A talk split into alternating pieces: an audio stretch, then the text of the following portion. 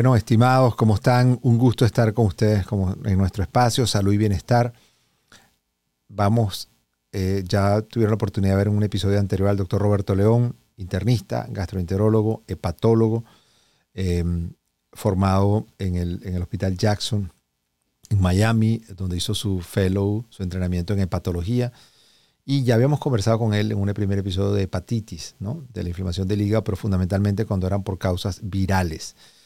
Eh, y estos cambios de inflamatorios crónicos llevan a daños del hígado y hablamos de todas estas consecuencias. Pero hoy queríamos conversar de otro tema, de otra afectación del hígado, que era hígado graso, y avanzar un poco más en estos cambios crónicos que pueden producir en el hígado hasta llegar a la necesidad de un reemplazo o de un trasplante de hígado. Roberto, de nuevo bienvenido. Bueno, bien, muchas gracias por tenerme nuevamente aquí y como te dije la vez pasada, tus órdenes. Bueno, conversemos, conversemos qué es hígado graso. Es frecuentísimo. Hoy en día me decías que eres una de las causas de consulta. Eh, esto existía toda la vida y ahora por qué está de moda. Sí, el hígado graso se refiere a un hallazgo, como lo dice la palabra, pues de grasa cuando se hace una biopsia en el hígado, cuando se tiene un, pedacito de hígado y se puede analizar y se ve grasa. Pero hoy en día los métodos de imagen, bueno, hace ya mucho tiempo el ecosonograma permite con mucha certeza decir que hay grasa en el hígado y hay otros métodos, por supuesto, que también lo permiten decir. Claro, pero, pero, exacto, pero ¿qué tiene de nuevo? claro, claro. Lo nuevo del hígado graso, hay varias cosas nuevas. El hígado graso hace muchos años sabemos que es un problema ligado a dos cosas fundamentales. Aunque, y hay un tercer grupo mucho menos frecuente. Uno, los problemas del metabolismo todo lo que tiene que ver con disfunción en el metabolismo, llámese obesidad, llámese colesterol y triglicéridos altos, llámese resistencia insulínica o diabetes. Y el segundo grupo que causa grasa en el hígado es el consumo de alcohol. El consumo de alcohol lleva a hígado graso. De hecho, hace algunos años esta enfermedad, mejor dicho, hasta hace muy poco tiempo, esta enfermedad la conocíamos como hígado graso no alcohólico porque si tú haces una biopsia de hígado es indistinguible el hígado de un alcohólico de un hígado de una persona que tiene grasa por problemas metabólicos. Entonces, esa era la primera este, categoría. ¿qué es lo nuevo en esto? Una de las cosas nuevas es que antes era una enfermedad que diagnosticábamos por descarte, es decir, tienes grasa en el hígado, no consumes alcohol, no tienes hepatitis viral u otras cosas, tienes esta enfermedad.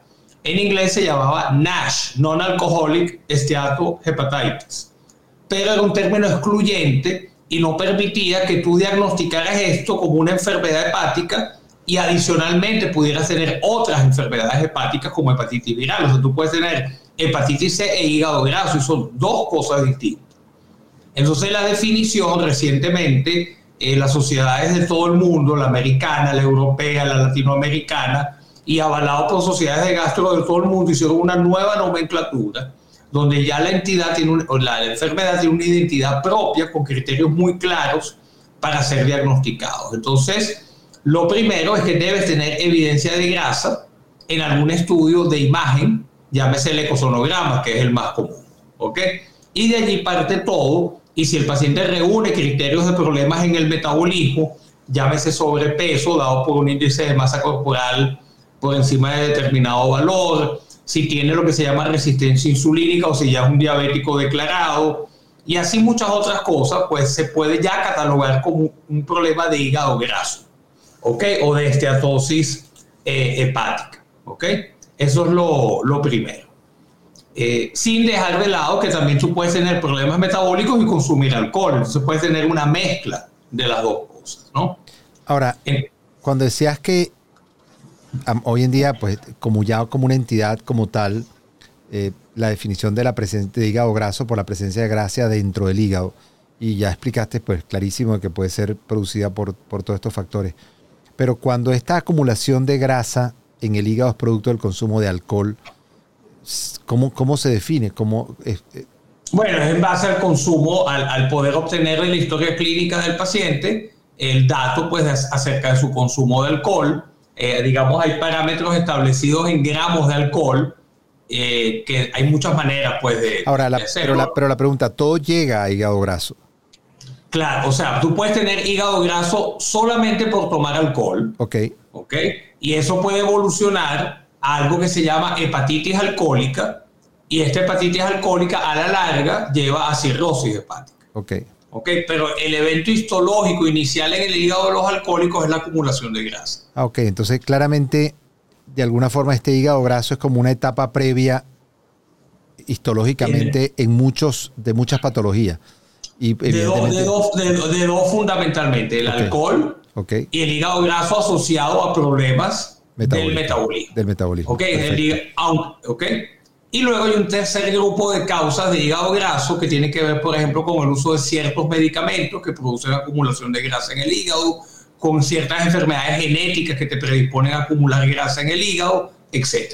Pero es un grupo muy pequeño, un grupo pequeño. Lo más frecuente, evidentemente, es la acumulación de grasa por problemas metabólicos.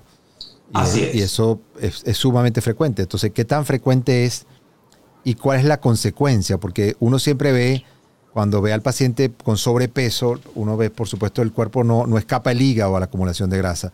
Y la gente, uno entra y está todo, por todos lados es grasa. Y no es simplemente el aspecto externo, sino que las vísceras, el mesenterio, todo está lleno de grasa. Entonces, evidentemente, el hígado no escapa. ¿Cuáles son las consecuencias de que el hígado tenga grasa? Y por qué Exacto. el paciente tiene que entender la importancia de que si el hígado está acumulando grasa, ¿qué le va a pasar al hígado?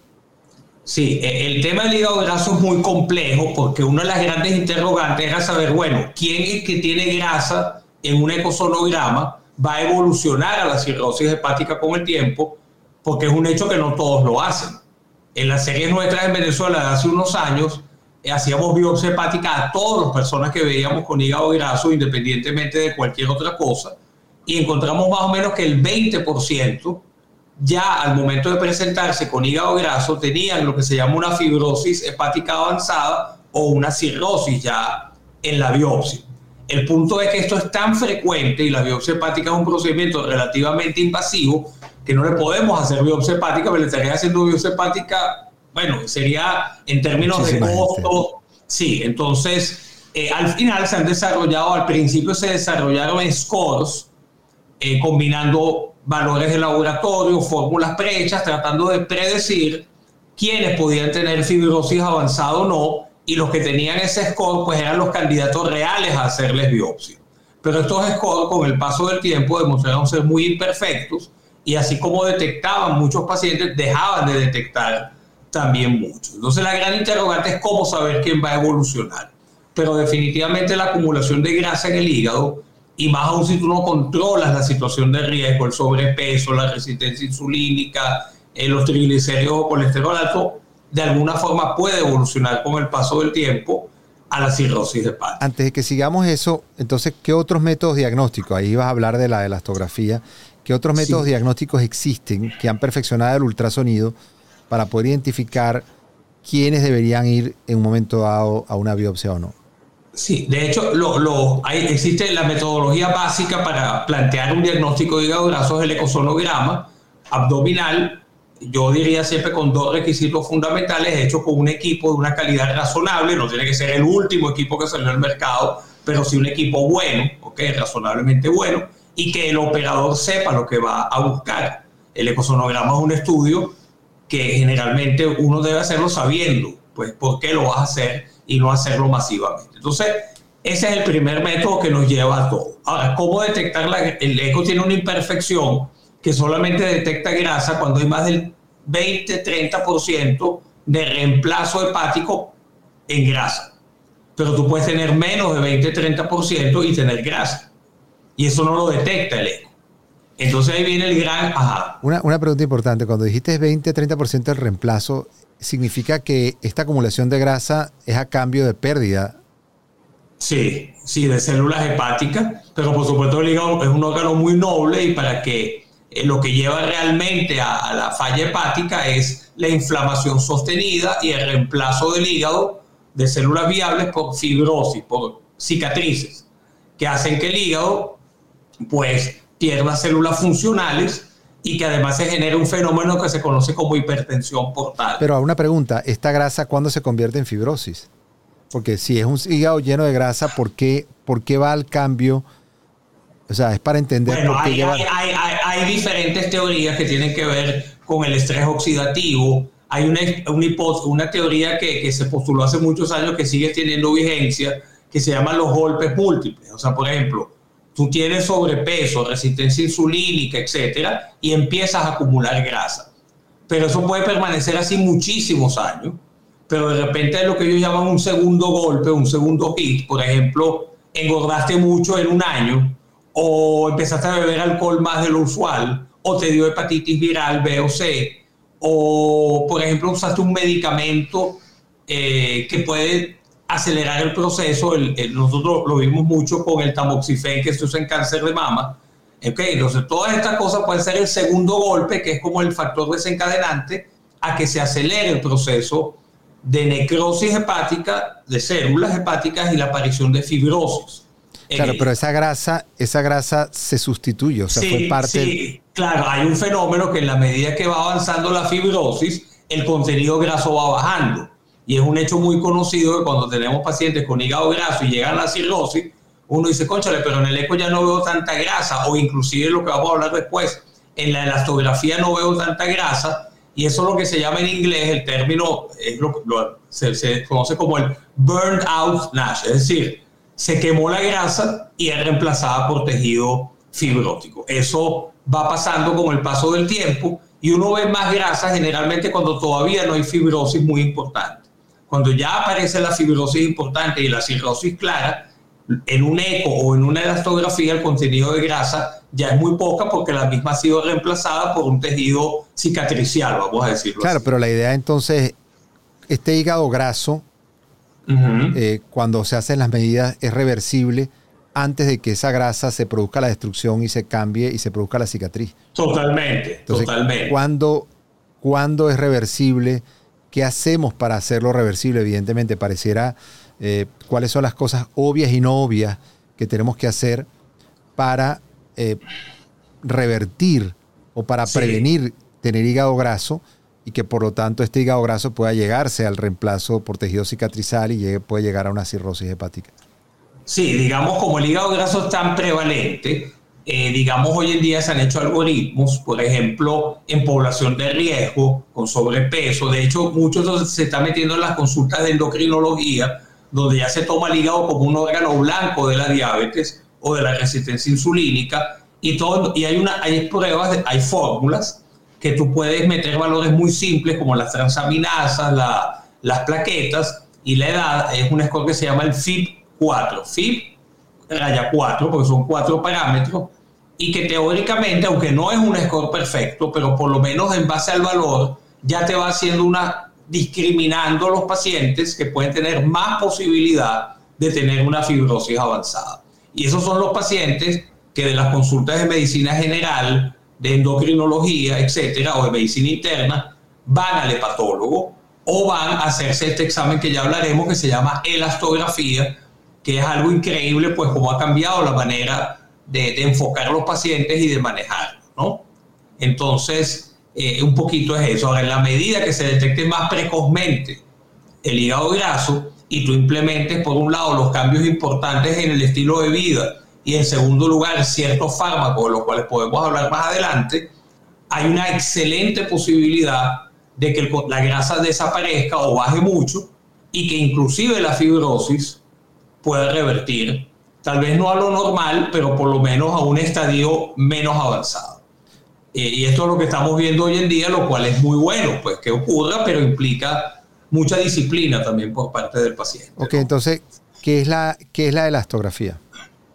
Sí, el hígado eh, es un órgano, tú lo sabes bien porque cuando operas lo ves todo el tiempo, es un órgano blandito eh, y, y te lo puedes imaginar como una gelatina. Cuando tú una gelatina la golpeas, ¿verdad? La gelatina se mueve, se deforma. ¿Qué es lo que hace la elastografía? Tú pones el equipo en un espacio intercostal, valiéndose de que el hígado normalmente está pegado de la pared costal. Entonces, el equipo es como un percutor, es como un martillo percutor que emite una por supuesto, todo esto muy bien controlado con una tecnología de punta que, y con un aparato que te dice cuál es el mejor momento para hacer ese disparo, vamos a decirlo así, o ese golpe. De hecho, son mínimo 10 golpes o 10, eh, sí. Entonces, ¿qué hace? Esto hace vibrar el hígado y al mismo tiempo que vibra, el equipo manda una onda de ultrasonido de muy baja frecuencia, muchísimo menos frecuencia que la del eco normal, que le permite como estar dentro del hígado y registrar, es como un acordeón, registra cómo va modificándose eso. Y eso lo transforma en un valor que en inglés se llama stiffness, en español rigidez, que se mide en unidades que se llaman kilopascales. Y eso ya con el paso de los años, con diferentes estudios validados contra biopsias, se ha podido saber que de acuerdo a cada valor que se obtenga, hay un diferente grado de fibrosis. De hecho, es tan certero el método que ya está sustituyendo a la biopsia hepática. De hecho, ya la ha sustituido en casi todas las enfermedades hepáticas e inclusive en los protocolos de investigación para probar resultados de diferentes eh, tratamientos. Entonces, el examen, por supuesto, hecho por un operador, no es un examen que requiere tanta preparación técnica, pero con la persona que lo haga con conocimiento y que lo sepa interpretar, es una herramienta este, valiosísima para saber esto. Y, y, lo más importante, no es invasiva, se puede hacer para establecer la situación basal y para hacer el seguimiento del paciente sin necesidad de tener que hacer biopsias cada dos o tres años a ver qué ha pasado. Claro, porque va a decir cuál es el grado ya de, de rigidez, qué tanta elasticidad ha perdido, qué, tanto, qué tanta grasa ha sido reemplazada por fibrosis y, y esta fibrosis es la que lleva al daño porque se está Así reemplazando es. tejido hepático por tejido cicatrizal y ese tejido evidentemente se está dañando el hígado. ¿Cuáles son las consecuencias? Eh, perdón, me están volviendo que tenemos que interrumpir. Está sumamente interesante. Vamos a hacer una pequeña pausa y vamos a seguir okay. hablando sobre cómo se pierde la elasticidad del hígado y cuándo se llega a la cirrosis y qué se puede hacer, eh, porque ya hay algunos medicamentos y se ha hablado de vitamina E y vamos a hablar de eso para el tratamiento del hígado graso. Entonces, estamos hablando con el doctor Roberto León, internista, gastroenterólogo, hepatólogo, el, el papá de los helados. Gracias. eh, para hablar de hepatología. Así que unos minutos y estamos de regreso.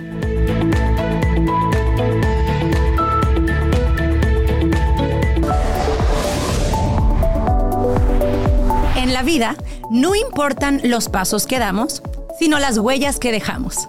Es un placer darles la más cordial bienvenida a Inspirarte Podcast, un espacio para ti y para todos los que nos quieran escuchar, en donde podamos narrar, expresar, explorar, pero sobre todo empoderar las historias de los latinos que nos edifican dentro y fuera de nuestros países.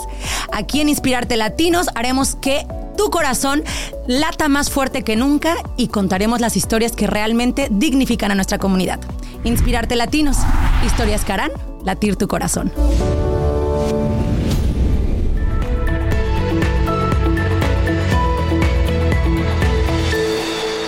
Bueno, como saben, estamos de regreso, estamos hablando con el doctor Roberto León, hepatólogo, estamos hablando del hígado graso y cuando este hígado es, ocupado por grasa y cómo va des, de, de, afectando y desapareciendo eh, células del hígado y luego este tejido se convierte en cicatriz y cómo el hígado pierde su elasticidad. ¿Qué pasa, Roberto, cuando esta elasticidad se convierte en este tejido cicatrizal, eh, fibroso? Eh, ¿Qué es entonces exactamente sí. la cirrosis? Fíjate, antes de entrar en eso, me faltó decir que la elastografía, además del valor de rigidez, da un segundo valor que es el contenido de grasa. Wow. El método, sí, entonces el método se vale de mientras más grasa hay, más se atenúa la diseminación del ultrasonido, de la onda de ultrasonido.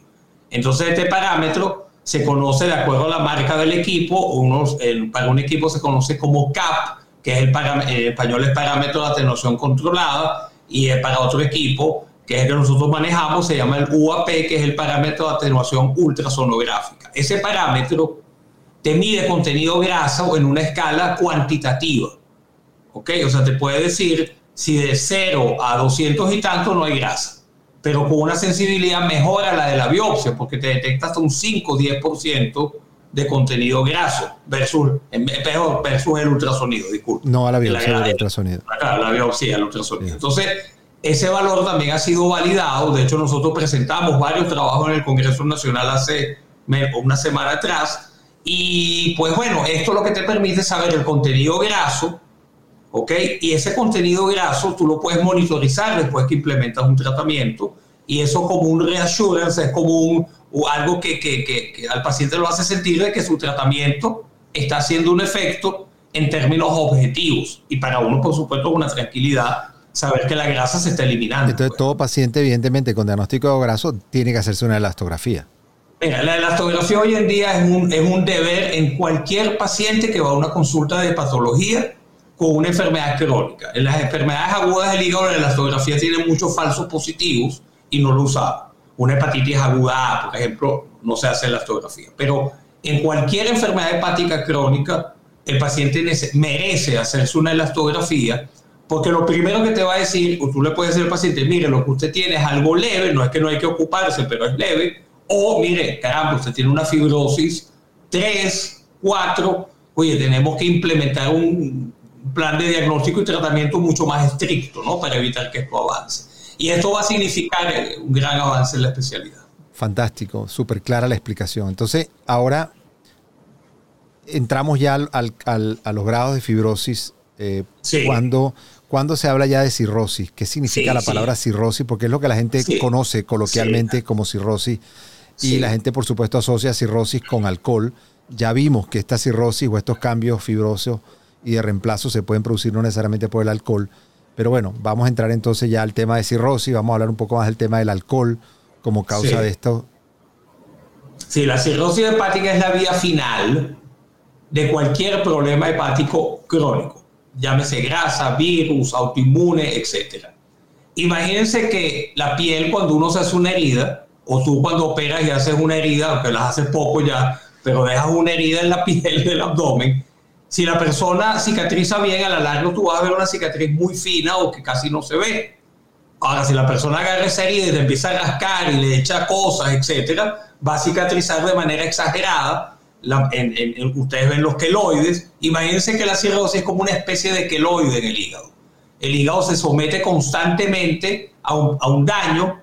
Hay células en el hígado que reaccionan buscando frenar esto y generan la fibrosis. Pero si tú no pagas el daño o la injuria que está afectando el hígado, eso va a seguir, va a seguir, va a seguir, y empieza un proceso de reemplazo de células hepáticas funcionales por tejido cicatricial que no hace nada. Es más, no solamente es que no hace nada, el gran problema es que esas cicatrices impiden que la sangre que viene por la vena porta hacia el hígado lo haga adecuadamente. Toda esa sangre se acumula y se genera un fenómeno que se llama hipertensión portal, que lleva pues a todas las complicaciones conocidas de la cirrosis, o la mayor parte de las complicaciones que tienen que ver, por ejemplo, con sangramiento por varices en el esófago, la retención de líquido que se llama asitis, la encefalopatía hepática, que es este cuadro de alteración del estado mental. Todas estas son complicaciones de la cirrosis que a veces ya cuando aparecen, a menos que uno pueda hacer algo muy específico y concreto, van a ir a trasplante hepático, cosa que obviamente nadie quiere entonces, extremo, pues. Entonces, bueno, entendimos que estos cambios de, fibrosis, evidentemente, ya no es solo el reemplazo de las células hepáticas normales, sino que esta, esta cicatrización, esta, este queloide que se ha producido afecta la elasticidad y por lo tanto el flujo de sangre dentro del hígado y tiene consecuencias de que esta sangre que no fluye, pues tiene, tiene, está, eh, tiene mayor presión porque no logra pasar y esta mayor presión produce esta, todos estos efectos de la acumulación de sangre que no pasa libremente a través del hígado. ¿Cuál, cuál es la, relación entre cirrosis y cáncer del hígado? Sí, este, es una pregunta fundamental. ¿no? Eh, sí, la relación es importantísima. Eh, el, hígado puede ser asiento de tumores primarios, que la mayor, hay varios, pero el más común se llama hepatocarcinoma, o pueden ser metástasis que vienen de tumores en otros sitios, ¿verdad? Colon, próstata rara vez, pero otros órganos sí. Entonces, el tumor primario de hígado más común es el hepatocarcinoma y más o menos en el 90% como prerequisito tiene que haber una cirrosis hepática. O sea, un hepatocarcinoma en un hígado sano es una rareza, existe, pero es muy raro. Entonces, la cirrosis per se se considera una enfermedad de riesgo para cáncer hepático y ese riesgo varía mucho de acuerdo a la causa de la enfermedad hepática. Por ejemplo, en hepatitis C, en hepatitis B y en hígado graso el riesgo es alto. En otras enfermedades, las inmunológicas, por ejemplo, el riesgo es menor. Pero todas tienen riesgo de que aparezca hepatocarcinoma. Entonces, claro, el controlar la enfermedad y evitar que llegue una cirrosis hepática, por supuesto nos evita el hepatocarcinoma definitivamente. Y si ya hay cirrosis y podemos eliminar la causa, todavía existe la posibilidad, lamentablemente. El caso más ilustrativo es el de la hepatitis C, que a pesar que estamos curando pacientes inclusive con cirrosis, algunos de ellos lamentablemente, a pesar de estar curados de la hepatitis C, pueden hacer hepatocarcinoma. Porque ya tienen la cirrosis, ya se quedaron. Porque ya tienen la base. Ya, hicieron la base, ya el hígado se Exactamente, exactamente. Ahora... Y además que el problema, René, se interrumpo, es que el gran problema del hepatocarcinoma no es, por ejemplo, cuando tú tienes la próstata con cáncer y la quitas y la persona puede seguir viviendo sin próstata, o tienes un cáncer de colon y le quitas el lado izquierdo y, y lo pegas y la persona sigue viviendo sin problema. El cáncer de hígado es un órgano que si tú lo vas a resecar, el tumor, estás quitando hígado viable y es un hígado que ya está enfermo. Entonces, si tú quitas un tumor de 10 centímetros, un hígado con cirrosis, el paciente cae en falla hepática. Entonces, es mucho más complejo de manejar y inclusive a veces el tratamiento definitivo bajo ciertos criterios oncológicos es el trasplante hepático. Exacto, a pesar de que el hígado tiene dos lóbulos, eh, los dos lóbulos están afectados. Entonces no es que sacas un solo lóbulo con el tumor, sino que lo que queda tiene muy baja reserva. A pesar de que también los pacientes cuando tienen un tumor renal, generalmente si son sanos, el otro riñón está perfecto. Por supuesto, no es lo mismo cuando sacas un tumor que el paciente tiene riñones afectados o tiene falla renal sistémica, evidentemente no se recupera igual que cuando tiene el riñón contralateral perfecto. Pero bueno, está clarísimo el concepto. No es lo mismo quitar la mitad de un hígado cuando un paciente tiene baja reserva porque lo que queda no es suficiente para hacerlo. Ahora, vamos a hacer, el paciente definitivamente entró en falla, eh, ya manejaron todo el tratamiento médico de la cirrosis, el paciente ya no hay tratamiento médico, le drenan la citis, hace varices esofágicas, han tratado de todo y el paciente ya requiere eh, trasplante hepático. ¿Cuál es la edad para trasplante hepático? Eh, si es trasplante por alcoholismo, porque cuántos años tiene que haber dejado demostrado. recuerdo eso era, siempre me, generaba esa angustia, porque el paciente tenía que demostrar que había dejado, evidentemente, de beber, porque no tiene sentido alguien que siga bebiendo trasplantar un hígado porque lo va a dañar. ¿Cuál es la vida de un paciente ya trasplantado? ¿Cuáles son los requisitos? ¿Cuáles son las edades? Hablemos un poco de eso. Sí, el trasplante hepático, por supuesto, es el, escenario donde nadie quiere llegar, pero que a veces es inevitable y, que, bueno, hay, es la única solución a largo plazo. Antes, en cuanto a edad, por supuesto, tú puedes trasplantar a un niño de un año de edad y la edad tope clásicamente era 65 años, pero por supuesto, con la prolongación que se ha visto en la expectativa de vida, ya esos límites se han ido subiendo y hoy en día, por ejemplo, se ven pacientes de 70 y tantos años no he visto de 80, pero 70 y algo eh, ya trasplantados, claro, ojo, siempre que su estado de salud general sea bueno. Si tú tienes una persona de 75 años muy enferma, con una cardiopatía dilatada, etcétera, por más que se quiera, no lo vas a poder trasplantar porque no lo va a tolerar, ¿ok? Entonces la edad se ha ido extendiendo el límite hasta edades un poco más eh, avanzadas.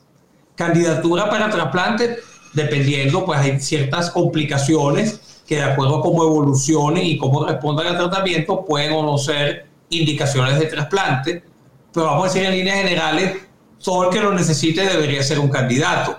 El problema son las contraindicaciones para el trasplante y que tienen que ver más que todo con el tema cardiovascular fundamentalmente y que el paciente tenga capacidad cardiovascular de tolerar eh, esta, esta cirugía, ¿ok? Eh, ¿Cuál es la expectativa después de un trasplante? Hoy en día las cifras hablan de sobrevida casi del 90% a los 5 años post-trasplante, lo cual te imaginarás es excelente para una persona que, que tenía una expectativa de morir a los 6 meses, pues, dependiendo de lo avanzado de, de, su enfermedad hepática. Por supuesto implica un, un cambio radical en la forma de vivir, controles médicos al principio muy intensos, luego que se van espaciando, por supuesto complicaciones, tanto inherentes a la cirugía como a problemas relacionados con la inmunosupresión, infecciones, rechazo. Pero si usted está en un centro de trasplante bien calificado y con personas que conozcan el tema y usted es disciplinado y acude a sus controles, la verdad es que este número es real y, la gente vive y, sobrepasa eh, esta, esta situación. Eh, pero claro, por supuesto, toda su vida tomando medicamentos para evitar el rechazo, inmunosupresores. pero nuevamente, pues este, llega un punto de equilibrio donde la persona ya prácticamente pues parte de su vida esa situación. ¿Cómo, ¿Cómo es el tema del donante? Porque siempre se ha escuchado la historia de que un familiar le da la mitad del hígado eh, o si es un, eh, viene de un cadáver. ¿Cómo, cómo es ese tema y cómo concientizar sobre el tema? Claro, en trasplante renal la situación de la donación de, donante vivo es mucho más fácil porque, pues bueno, tú lo sabes perfectamente bien, pues das un riñón y tienes el otro que inclusive con el paso del tiempo se va a hipertrofiar y va a sustituir la función global. Y, anatómicamente están separados, pues es muy fácil. Eh, estructuras que están claramente separadas, con circulaciones claramente eh, separadas, Es, definida, es muy fácil pues tomar uno. Sí, el, el problema del trasplante renal es la compatibilidad, que es muy estricta. En trasplante hepático, la gran ventaja es que la compatibilidad solamente es de grupo sanguíneo. O sea, si tú eres compatible con otro para recibir su sangre, eres compatible para recibir su hígado. Es las mismas reglas de las donaciones sanguíneas. Eso hace que el pool, el pool de órganos sea mejor para hígado que tal vez para riñón, ¿no? En ese sentido, el riñón es muy, mucho más estricto.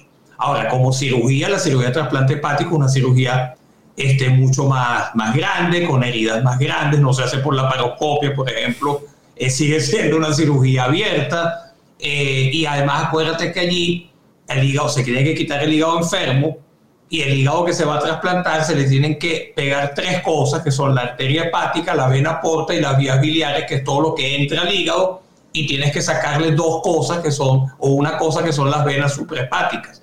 Entonces, como cirugía es demandante, requiere habilidad, pero obviamente también con el paso del tiempo y la práctica ya en muchos centros es casi una rutina hacer un trasplante hepático. Ya no es un gran reto como lo era hace eh, muchos años atrás. Eh, tú me habías preguntado algo, se me pasó. Este cuando, cuando el, el, que dona vivo. Ah, perdón, sí. El donante vivo es más fácil en niños, que es lo que se está haciendo aquí en Venezuela ahorita, que es que un niño que necesita un trasplante, generalmente sus padres, uno de ellos puede donarle un, un pedazo de su hígado de dos o tres segmentos y es un tema de tamaño, pues ese, ese pedacito de hígado del padre es suficiente para ponérselo a un niñito que es pequeño. Y, la morbilidad para el donante es mucho menor porque lo que le resecan de hígado es mucho menos. Cuando eres adulto la situación es distinta, porque si buscas un donante vivo adulto, significa que el donante tiene que dar más o menos el 70% de su hígado. Se te imaginará pues la magnitud de la cirugía. Y por supuesto la recuperación, sí, ese es lo que queda, va creciendo y reemplaza y tú lo haces una tomografía al año y ves, oye, hay un hígado nuevo aquí, ¿no? Porque se crece, se hipertrofia. Pero obviamente para el donante es una cirugía muy grande y que se ha asociado a, morbilidad e incluso fallecimiento, pues mortalidad.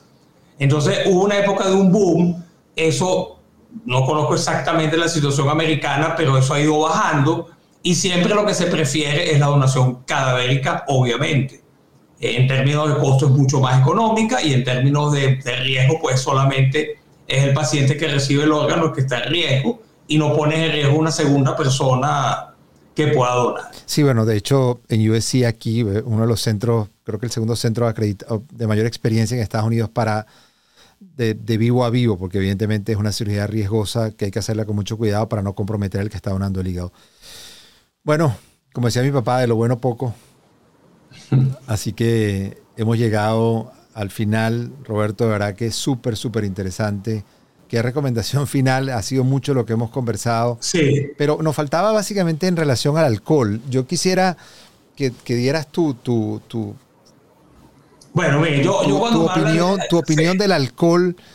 Eh, bueno, hay cosas del alcohol bien interesantes. Primero hay mitos que no, en este país se bebe más que el otro. En todas partes del mundo la gente bebe. Yo creo que el alcohol es algo que gusta mucho y que bebido en cantidades normales, recomendables, no recomendables, digamos razonables, no tiene por qué llevar a ningún problema. O sea, tampoco yo voy a propugnar, que la gente se vuelva abstemia a nivel mundial. Pero como todo en la vida, y como tú acabas de decir, de lo bueno poco. Tú quieres beber, bebe un poquito socialmente. Pero, es que hay quienes dicen eh, ahora que incluso ni bueno es poco. Es decir, yo entiendo que es muy difícil decir no, no bebas, pero antes hay, quienes han dicho que incluso lo que decían que los europeos que era sano, que tampoco es sano. Entonces, ¿cuál es la, yo entiendo que evidentemente de lo bueno poco o, menos. ¿Cuál es lo, cuál es lo, lo correcto? Hay cantidad, hay cantidades recomendadas. Por ejemplo, un principio es que las mujeres tienen que beber menos que los hombres. ¿Por qué? Porque es un tema enzimático. La enzima eh, gástrica que se encarga del metabolismo de la, una de ellas es mucho, digamos, relacionado al género, se expresa mucho menos que en hombres. Entonces, una mujer tiene mucho más chance de hacer problemas hepáticos por alcohol a una misma cantidad que un hombre. O sea, un hombre se puede permitir beber más. ¿Cuánto más? ¿Cuánto más? Bueno, bueno, digamos, eso es un tema que se calcula por tipo de bebida, el contenido alcohólico y en base a gramos de alcohol. Hay una regla general que a mí me gusta, que es la de los cuatro. Es decir, tú te puedes beber al día máximo cuatro cervezas estándar o cuatro copitas de vino, pero no esas gigantescas que la llenan que parece un pose, sino la copita pequeña, o, o, ok, eso es. Y también el tipo de licor, lo que llaman en inglés el hard liquor, el, licor fuerte, el vodka, el brandy, si tienen un altísimo contenido alcohólico y a la misma cantidad es mucho más tóxico. Entonces se prefiere el vino, por ejemplo, o la cerveza. Pero te digo, en estos días, en estos días operé un paciente por un tumor renal y cuando entré a, ver el riñón vi el hígado y decía, el hígado, un hígado totalmente cirrótico, no teníamos ningún ah, antecedente de nada y tú ves el hígado, evidentemente, claramente que está todo retraído, blanco, fibrosado y nada. Yo dije, wow, increíble cómo está este hígado cirrótico. Al, al despertar al paciente, por supuesto, le preguntamos, mire, ¿cuál es su consumo de alcohol? Porque este hígado está así este, o ha tenido hepatitis, ¿qué está pasando? Y él dijo, no, yo solo tomo cuatro o cinco cervezas diarias, pero por 40 años. Entonces, evidentemente, toma cuatro cervezas, pero tiene 40 años bebiendo cuatro cervezas, el hígado está totalmente destrozado. Entonces, me preocupa esa regla de los cuatro. O sea, evidentemente, cuatro, pero por toda la vida. bueno, claro, es verdad. Obviamente, y todos los días, ¿no? Y todos los días. Entonces, evidentemente. Bueno, yo, yo creo que es una regla como que un tope, pero yo estoy de acuerdo contigo, pues lo ideal es, es consumir socialmente, dejarlo para un día a la semana, un par de copas. Los europeos, por ejemplo, toman generalmente una o dos copas de vino al día y, y verdad, y tú sabes que en, países europeos la sobrevida es muy buena, en ciertas zonas de Italia, etcétera, donde el consumo de vino en cantidades razonables se puede hacer. Entonces, bueno, y además tampoco es algo matemático. Hay gente que bebe mucho y no le pasa nada. Y hay gente que bebe poco y es más sensible o tiene otra enfermedad hepática que no conoce o es obeso y tiene hígado graso. Y entonces el alcohol es como un potenciador, así sea cantidades que no, no, no lucieran tan altas. ¿Por qué los, siempre recuerdo cuando parte de mi entrenamiento en Japón, los japoneses cuando bebían, con una o dos copas se ponían todos rojos, evidentemente, que, tiene que ver, ¿cuál es la explicación que la estabas eh, es, un tema, es, un tema enzimático, pues ellos tienen menos enzimas que metabolizan el alcohol y eso es súper conocido, porque los japoneses cuando beben hacen ese flushing porque bueno, tienen menos capacidad de metabolizar el alcohol. Nosotros eso lo llamamos cultura hepática, tú ahora lo llamas enzimas, cultura alcohólica. cultura alcohólica y ahora lo llaman enzimas. ¿Cuál era la capacidad de tolerar del alcohol? La gente pensaba que eso se aprendía. Eso se aprende. Bueno, eh, eh, en alcohol, claro, ya estaríamos en el tema psiquiátrico del alcohol y alcoholismo, que obviamente es lo que se llama la tolerancia. La persona en la medida que va tomando más, necesita mayor cantidad de alcohol para embriagarse. Eso es un hecho conocido. Cuando la persona empieza a beber con poquito alcohol, se embriaga, pero en la medida que va pasando el tiempo y, y se acostumbra a tomar más, y claro, son un signo de alarma. Si tú ahorita necesitas tomarte tres botellas de vino para embriagarte, es que ya tienes tolerancia. Claro, pero no tiene nada que ver con que el hígado tenga ahora mayor tolerancia. No, tiene nada que ver, la tolerancia no tiene nada que ver. No, no, no, no, no, eso tiene que, por eso te decía que es la parte psicológica o, o lo que es el alcoholismo como psico, como enfermedad, que es otro punto distinto, ¿no? Pero es muy importante, eso es clave, que lo que está produciéndose no está, no porque pueda tolerar más alcohol el hígado se está dañando menos, todo lo contrario, el ah, proceso sigue y el deterioro de la cirrosis sigue. Bueno, eso es importantísima. Creo que esto va a ser parte del extracto que vamos a usar para, dejar claro cuál es la regla del alcohol. Y sin duda es un tema apasionante para los hepatólogos porque e, es uno de los temas claves, que es los daños que se producen en el hígado por el alcohol. Bueno, si no seguimos preguntando, ¿verdad? Que interesantísimo eh, sé que lo van a disfrutar. Por favor, compártanlo. Este, hay muchísima información aquí súper valiosa eh, con el doctor Roberto León, internista, gastroenterólogo, hepatólogo. Roberto, gracias, gracias por información tan, tan interesante y tan agradable entrevista. Así que bueno, hasta un nuevo episodio, amigos eh, de Lo Bueno Poco. Gracias. Gracias, René. Saludos por allá a toda la gente. Gracias. Buenas tardes. Chao. Salud y Bienestar es producido en los estudios de Uno Productions en Glendale, California. Producido por René Sotelo. Dirección Alberto Arbelo. Coordinadora de producción Patricia Gasperi. Producción ejecutiva Luis Medina. Productor asociado Aleira Tomás. Postproducido por Christian Walter. Edición Carlos Knight.